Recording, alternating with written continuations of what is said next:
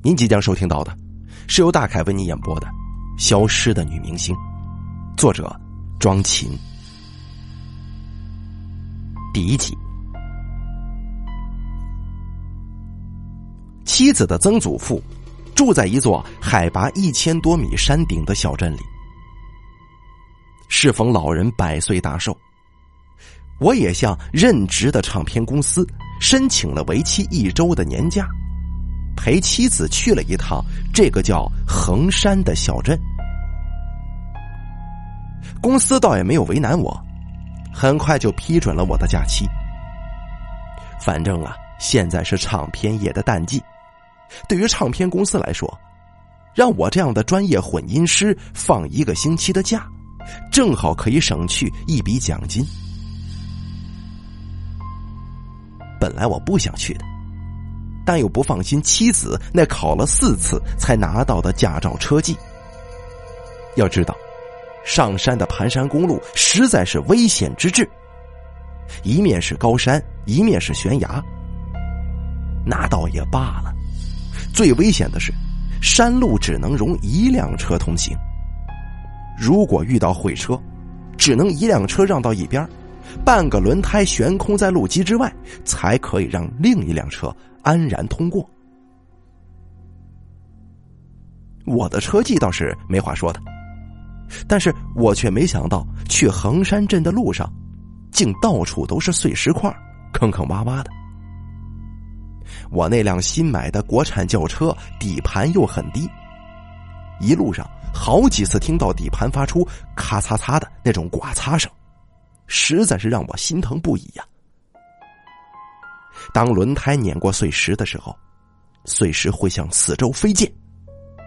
有时候溅出去的碎石砸在坚硬的石壁上，又会反弹回来，重重的落在轿车的引擎盖上。费了九牛二虎之力，我跟妻子在下午的时候来到了位于山顶的横山镇。妻子的曾祖父家在镇尾。是一处绿树环绕的农家四合院。此刻门外已经是锣鼓喧天，一支戏班正在搭台咿咿呀呀的唱着大戏，还有的亲戚忙着放鞭炮。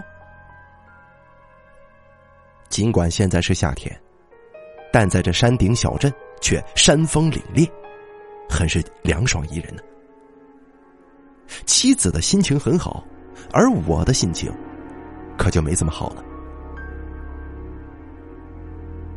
下车之后，妻子忙不迭的冲进四合院里，给老人磕头，而我则站在车边，心疼的看着引擎盖上那几处被飞溅的碎石砸出的小坑。我甚至还听到底盘传来滴滴答答的滴水声。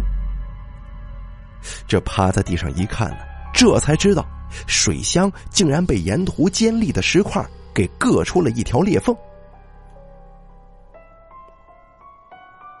我给老人磕了头之后，就连忙找到妻子在当地的一个叔父，询问附近哪里有汽车修理厂。叔父告诉我，就在来途的半山腰有一条岔路，进去走两里地，就有一个汽车修理厂了。没等叔父说完，我就钻进了车，发动引擎，向山下的山路驶去。可是，当我刚驶出十来米的时候，似乎听到叔父在车窗外朝我嚷着什么。但是啊，我没听清。我已经转过了一个弯道，叔父就消失在我的后视镜当中了。那家修理厂并不难找。我小心翼翼驾车来到这里的时候，才下午四点多。修补水箱，这算不上是很有难度的修理项目，只不过用电焊焊一下就可以了。但修理厂的小工却磨磨蹭蹭的，花了整整三个多小时才完全修补好。而敲平引擎盖上的凹坑，他们又花了一个多小时。当我可以驾车离开的时候，这天哪，已经快要黑了。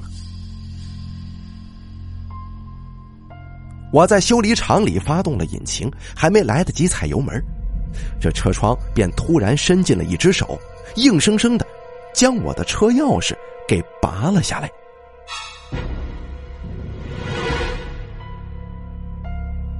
我转过头来，抢走车钥匙的正是修理厂那个磨磨蹭蹭的小工。这莫非晴天白日敢抢我车不成吗？不管怎么说，当年读大学的时候，我也是拿过市里大赛跆拳道冠军呢。我毫无畏惧的下了车，问道：“你要干什么？”小工毕恭毕敬的把钥匙还给了我，说：“先生，我我没有恶意的，我只是想告诉你，从这里去衡山镇的公路实在是路况太差了，所以啊。”交管所严禁夜间通行。现在天已经黑了，你不能再开车去衡山镇了。怎么，竟然有这样的规定吗？既然如此，为什么我来修车的时候你不跟我说呢？而现在，我又能在哪里住宿啊？小工似乎看出了我的疑惑，对我说：“先生，我们汽车修理厂啊，有一个招待所。”价格便宜，环境舒适，就在修理厂旁边不远的地方。哎，看着小工一脸的鬼笑，我这才明白刚才为什么他修车修的是如此磨磨蹭蹭。原来呀，是想拖延时间，让我不得不在他们招待所住下。不过，这招待所可千万不要是黑店呢。我在心里。暗暗的对自己说：“第二集，出乎我的意料，这家半山招待所非但不是黑店，还正如那个小工所说的那样，价格便宜，环境舒适，就坐落在汽车修理厂旁边的森林边缘处。这招牌上还写着大大的两个字：国营。”我先给妻子打了个电话报平安，在电话里，我被妻子是大骂一通啊。他对我说：“叔父见我要去汽车修理厂修车，连声提醒我千万要在天黑之前赶回来，不然就得封路了。”可是我只顾着开车，叔父的话我是一句也没听到。我只好苦笑着挂断电话，然后在招待所登记入住。这招待所毕竟是国营单位，所以登记的程序也很是正规与繁琐。不仅记下了我的身份证号码，还登记了驾驶证号码跟车牌号。坐在柜台后的一个老太太一身正气的对我说：“你住在我们这儿啊，我就得对你负责。”总算是登记好了，我正准备去房间的时候。又有两个人在汽车修理厂小工的带领之下走进了招待所的大门。进来的是一男一女，男的戴着棒球帽，帽檐的阴影正好遮住他的脸；而女的则很漂亮，不过她的脸色看上去竟然让我有一点点面熟的感觉。身份证。老太太冷若冰霜的对着一男一女说：“两个人对视一眼之后，那个女的拿出身份证递给了老太太。老太太对照着身份证上的照片，打量着那个漂亮的女人，嘴里大声念道：‘叶珍珠。’我一听这名字，不由得心中一颤。叶珍珠。”她不是影视圈里最为炙手可热的、以清纯著称的新星吗？难怪我刚才看到她会有一丝面熟的感觉。过去在杂志封面上看到的叶珍珠总是面色红润，而最近记者却老是拍下她脸色苍白的照片，所以坊间传闻叶珍珠罹患了严重的不明病症。经纪公司啊，眼看即将血本无归，正与叶珍珠在报纸八卦版上进行着一场旷日持久的口水战，这也引得不少读者的眼球。这叶珍珠为什么会在这半山招待所里出现呢？难道是他的车也在半路上损坏了，开到汽修厂维修去？这耽误了这么长时间，所以才不得已住在这里的吗？我不由得向叶珍珠旁边那位男士望了过去。这听说影视圈里男女关系是很混乱的，我也想知道叶珍珠这样的女明星究竟会跟什么样的男人混在一起。可是，那个男人立刻敏感的埋下了头。冒烟的阴影顿时在灯光的作用之下又拉长了一些，让我更看不到他的模样。幸好，柜台值班的老太太很是负责，对那个男人说：“你的身份证也得出示一下。”那个男人愣了愣，最后低三下四的说：“啊，对不起啊，我我的身份证没带过来，用我的驾驶证，您看行吗？”老太太接过了男人的驾驶证，一边对照照片，一边大声念：“黄海军。” 我不禁又吃了一惊啊！黄海军也是影视圈里最耀眼的男星，而且他前不久才与相恋多年的女友宣布结婚。啊，当然了，那个幸福的新娘并不是叶珍珠。这清纯玉女跟模范丈夫，竟然搞到了一起！哼，这可真是惊天动地的特大绯闻呢！我立刻躲到暗处，摸出手机，朝着叶珍珠跟黄海军拍下了几张照片。虽然黄海军的相貌没有被拍出来，但叶珍珠可是拍的清晰无比。等我下了山。把这几张照片发到网络上，一定能够引起轰动的。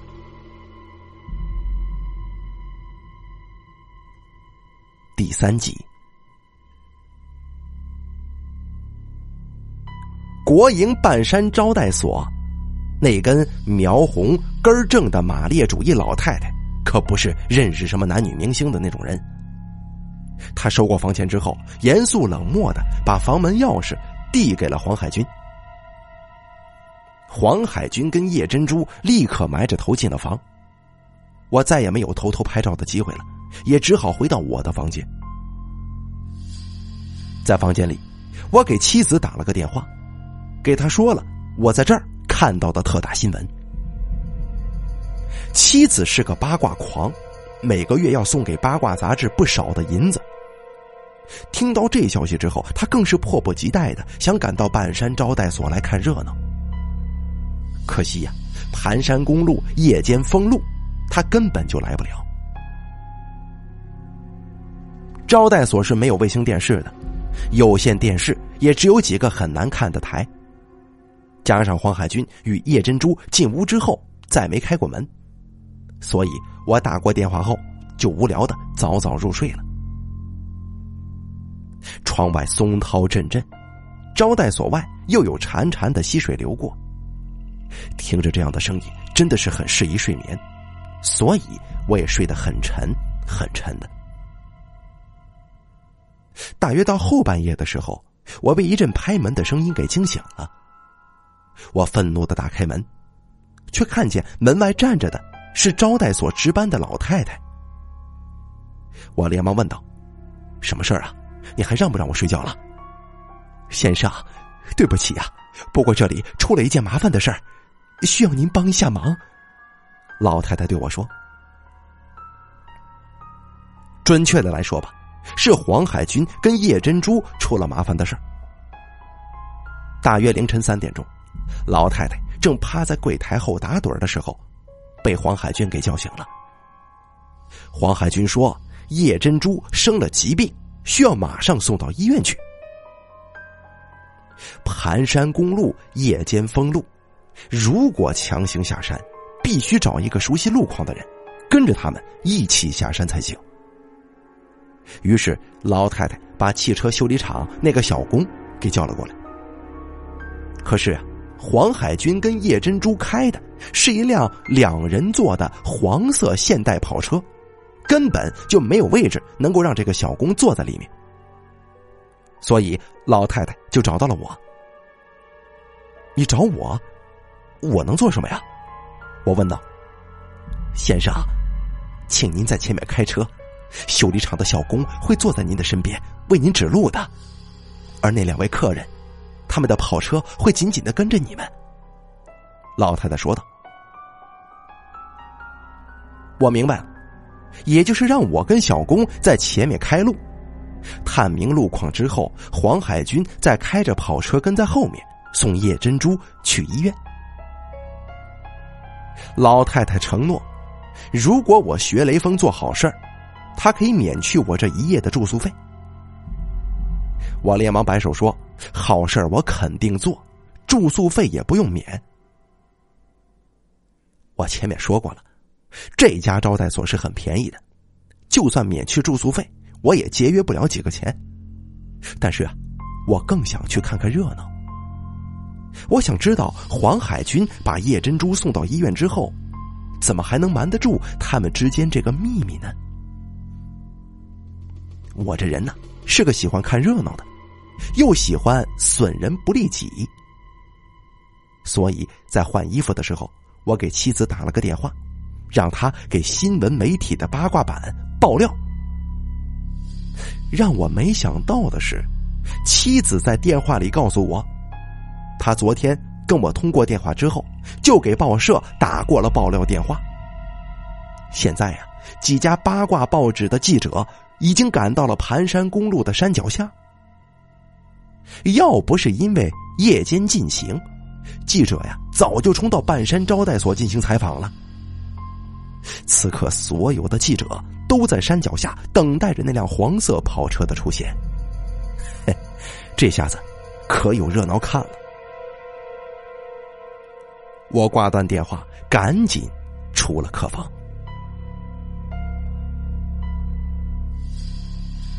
第四集，老太太打着手电筒，将我从招待所带到了汽修厂。汽修厂里，小工已经等候多时，而黄海军跟叶珍珠则坐在黄色跑车里，正等待出发。跑车的侧窗开着。我可以清楚的看到叶珍珠紧闭着双眼，软绵绵的倒在副驾驶位上。看来呀，他已经深深的陷入了昏迷当中。你不用担心，我已经打了幺二零了，救护车就等在山脚下的。老太太大声对黄海军说：“这太好了，救护车在山脚下，记者也等在山脚下。”嘿，这下子看这黄海军还怎么抵赖这场惊天的绯闻？我冷笑着发动了轿车，小工坐在我的身边，跟我说着前方有什么地方有转弯，有什么地方有碎石。我在前面开着车，不时的从反光镜看后面，因为盘山公路没有路灯，所以我看不清黄海军驾驶的黄色跑车。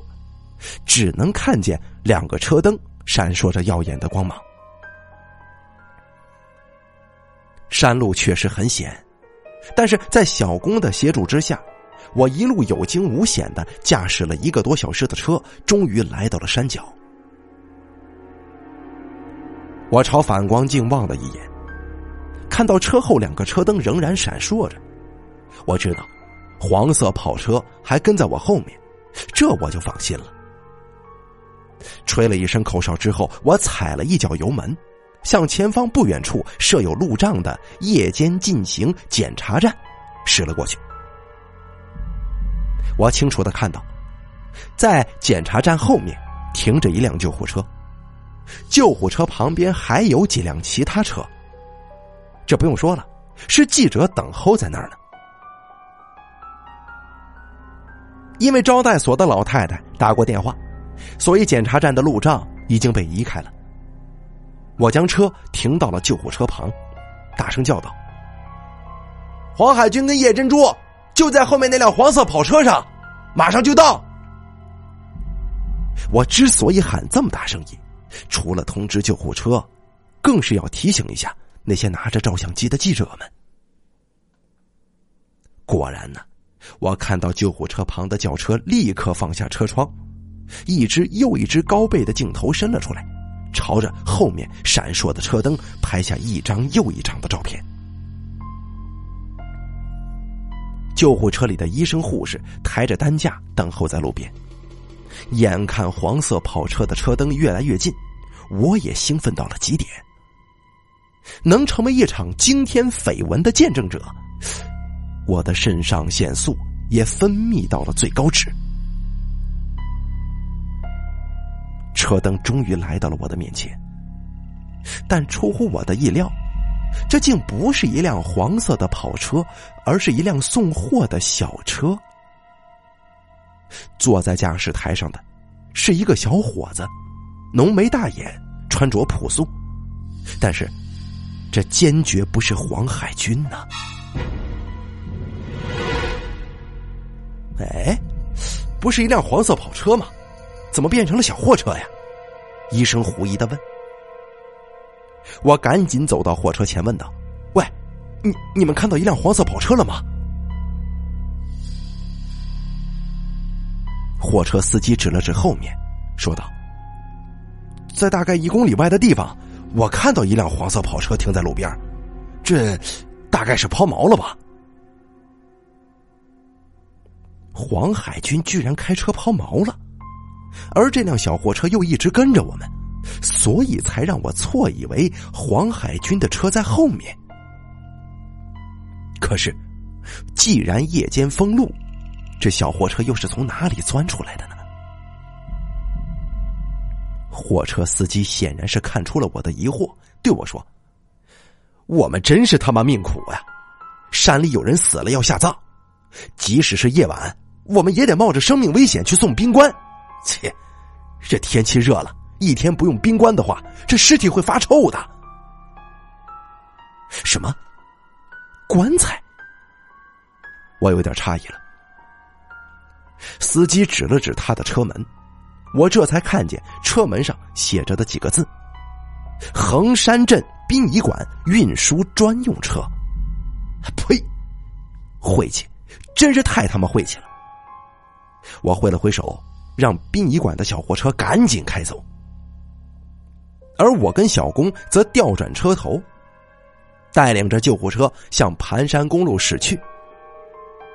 因为夜间进行的路障被移开了，我们刚一进山，后面那些记者开着轿车也一呼啦的拥了过来。天马上就要亮了，检查站也没有再进行阻拦。十多分钟之后，我们果然找到了停在路边的黄色现代跑车。我急匆匆下了车，冲到跑车旁，拉开车门。在车门被打开的一刹那，我惊呆了。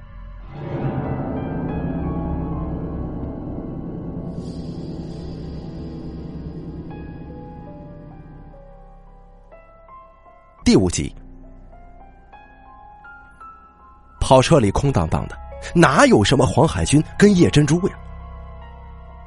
救护车的医生过来之后，愤愤的说：“病人呢？啊，病人呢？”你们别是恶作剧、假报案吧？我彻底迷惑了，这黄海军跟叶珍珠到哪儿去了？而随后跟来的记者们看到跑车之后却很兴奋，他们对着跑车拍下了一张张照片之后对我说：“我跟你说啊，这辆跑车就属于叶珍珠的名下，只要车在，就说明这件事儿确实跟叶珍珠有关。”找不到病人，救护车拉着医生跟护士只好离开了。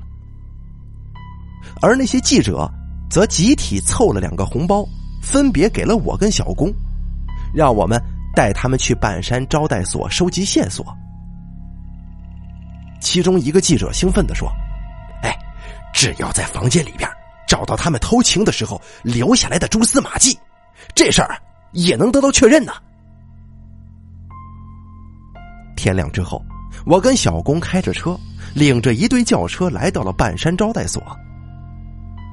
但前台值班的老太太可就没那么合作了。她大声的说：“这房间是人家两口子订的，现在没到退房时间，任何人都不能进去。而且啊，就算到了退房时间，也不能让你们这些记者进去啊。不管人家在里边留下了什么东西，那都属于别人隐私，你们懂不懂啊？”看来这老太太还有些难缠，我连忙坏笑着对她说。嘿嘿，老太太，我告诉你吧，那黄海军不是什么好人，他是有老婆的。这叶珍珠也不是什么好人，明知道黄海军有老婆，还跟他搞一块儿这些记者呀，都是好人，他们要曝光这种不文明的行为。正如我所预料的那一般，老太太怒声说道：“什么？这？”这真不是东西啊！真是太不和谐了。任何在婚姻之外发生的性关系，这都叫淫乱。我我支持你们曝光，来跟我走，我去开门。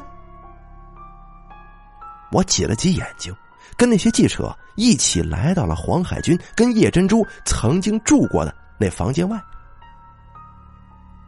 就在老太太拿钥匙打开门的一刹那间。我们同时嗅到了一股浓重的血腥气味，从房中就飘了出来。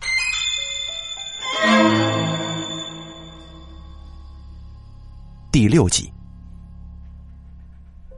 房间里没有用过的避孕套，也没有随处抛弃的卫生纸，而在浴室里，却几乎有半缸嫣红的鲜血。浴缸里的鲜血上。漂浮着无数柔软散乱的长发。几个女记者看到鲜血之后，在浓郁的血腥气味当中，忍不住吐了。而我则摸出电话，拨通了幺幺零。如果一个人流出了这么多的鲜血，是不可能再存活的。这里毫无疑问发生了凶案。联想到叶珍珠在失踪之前脸色苍白的陷入昏迷休克当中，我不得不做出猜想：其实当时我看到的是他的尸体。不用说了，凶手就是与他同行的黄海军呢。警察赶到板山招待所向我了解情况之后，立即注意到我提到在山路上曾经出现了一辆横山镇殡仪馆的运输专用小货车。他们打电话给殡仪馆之后，却确认，殡仪馆当晚没有派任何小货车外出。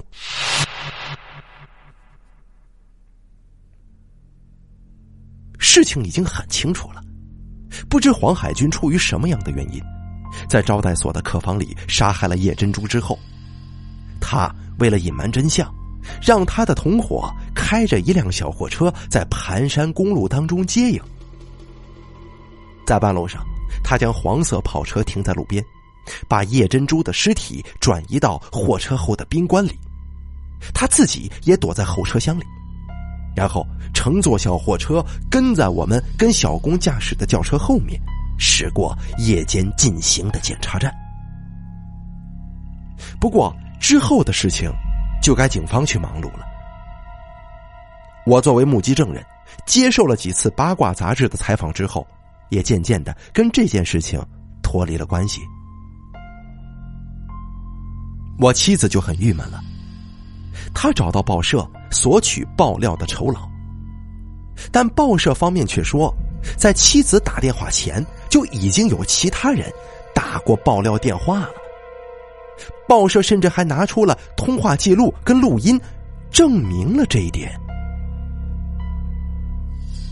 随后。我就很关心起这件案件的调查，但我从相关报道来看，警方并没有找到那辆协助运尸的小货车。那个货车司机，只有我跟汽修厂的小工曾经正面接触过。当时这天还没亮，我们都没看清楚司机的相貌。而对于黄海军的调查，就有些令人啼笑皆非了。事发的那个晚上，黄海军正在千里之外的邻省参加电视台综艺节目的录制，是根本就不可能出现在衡山镇附近的半山招待所里的。也就是说，在招待所里出现的男人假冒了黄海军的名字，而凶手在招待所里始终戴着宽檐的棒球帽。所有人都没有看清楚他究竟长成什么样子。至于叶珍珠的尸体，则一直没找到。他就像是沙漠里的一滴水，彻底没有了踪影。有人猜测，他被人碎了尸，深埋在地底；也有人猜测，他被浇上了汽油，焚烧成无法辨认的焦尸。警方一直在调查，但调查却陷入了困局，所有的线索都被掐断。一个月之后，我就听说了专案组撤销的消息了。偶尔，我跟我妻子也会讨论到叶珍珠的失踪。热衷于八卦新闻的妻子唏嘘感慨的对我说：“哎呀，其实这叶珍珠啊也挺可怜的，听说她刚走红之后。”经纪公司要求他签下一个不平等的常年合约，如果他不同意，就会封杀他。叶珍珠曾经一度想退出影视圈，但是啊，他的家境不好，要是不演戏了，靠什么养家呀？我听了这些话之后，不禁若有所思。第七集。半个月之后，我到保险公司办理轿车修理理赔。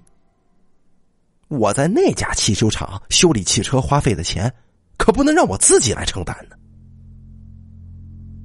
拿到钱之后，我跟相熟的理赔员就聊了起来。作为那起离奇事件的目击者，我们的话题自然而然的、不可避免的聊到了半山招待所里叶珍珠的失踪案。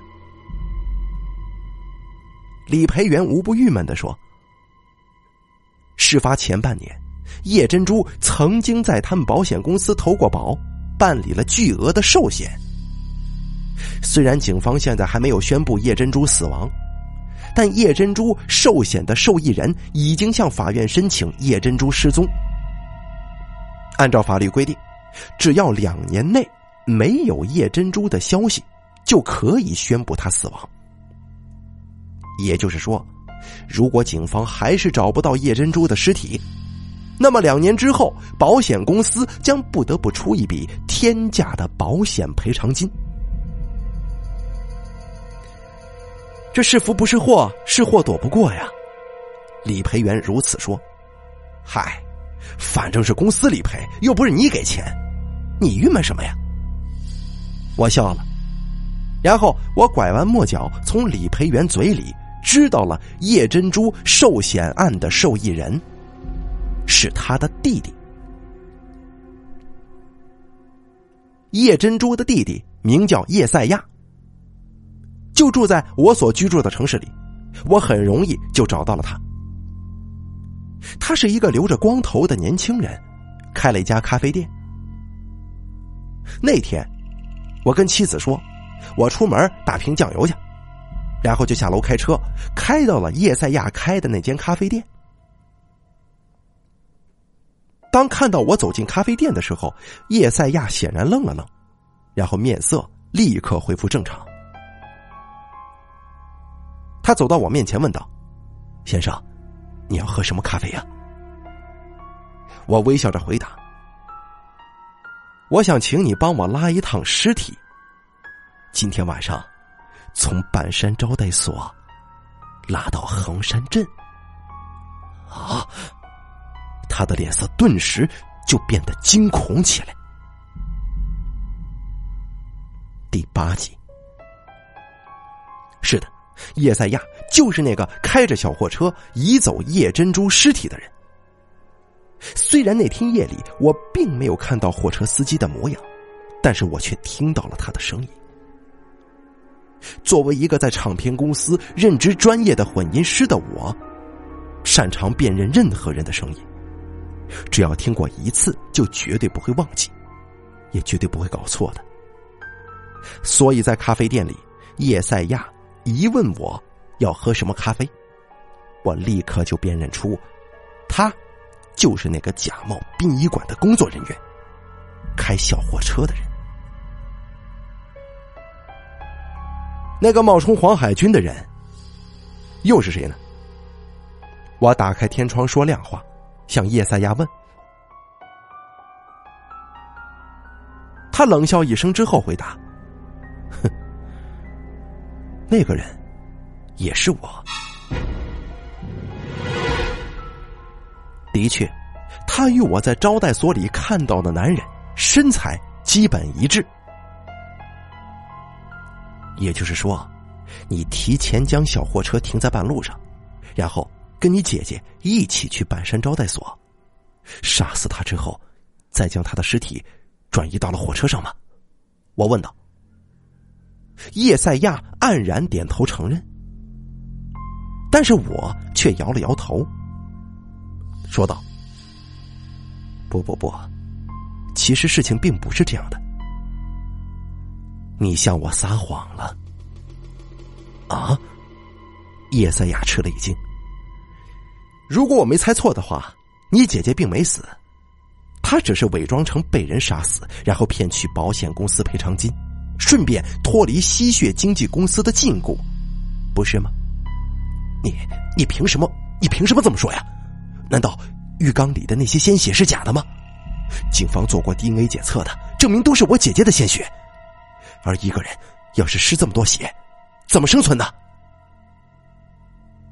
我笑了一下说：“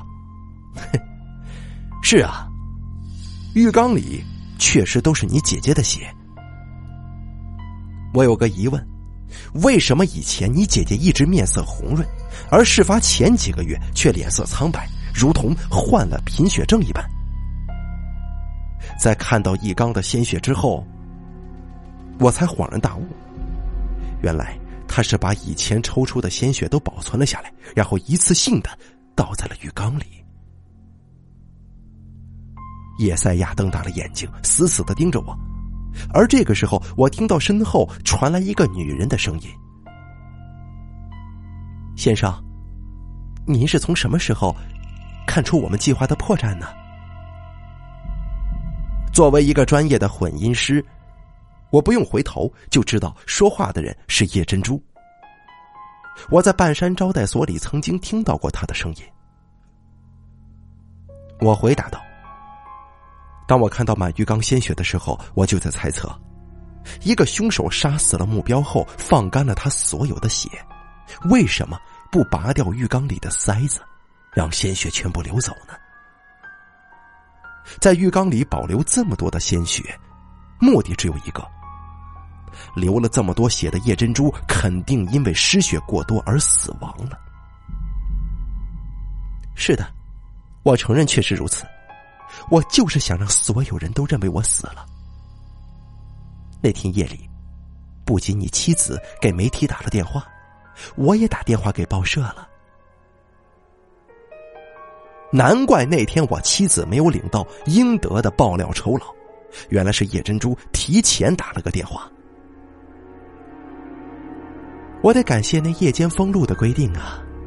记者们被阻拦在检查站外，等天亮之后，他们跟你来到招待所，正好可以一起成为案发现场的证人。叶珍珠如此说道。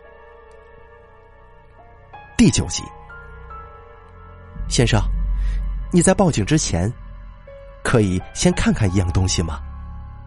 叶珍珠柔声的问我。怎么？什么东西？叶珍珠从衣兜里取出一张纸条，递给了我。纸条上清楚的写着：“所有叶珍珠死亡后应得的保险赔付金，受益人全部放弃，落款处写着他弟弟叶赛亚的签名。人寿保险是经纪公司给我办的，我并不想骗取这笔钱的。不是我的钱，我一分也不会要。我这么做的唯一目的，就是想摆脱经纪公司的魔爪。我点了点头，对他说：“好的，我想我知道该怎么做了。”出了门，我不禁对自己说：“就让那个吸血鬼一般的经纪公司自认倒霉去吧，他们关我什么事儿啊？今天我出门，只是来打瓶酱油而已啊。”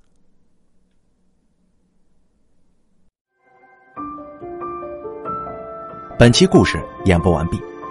想要了解大凯更多的精彩内容，敬请关注微信公众账号“大凯说”。感谢您的收听。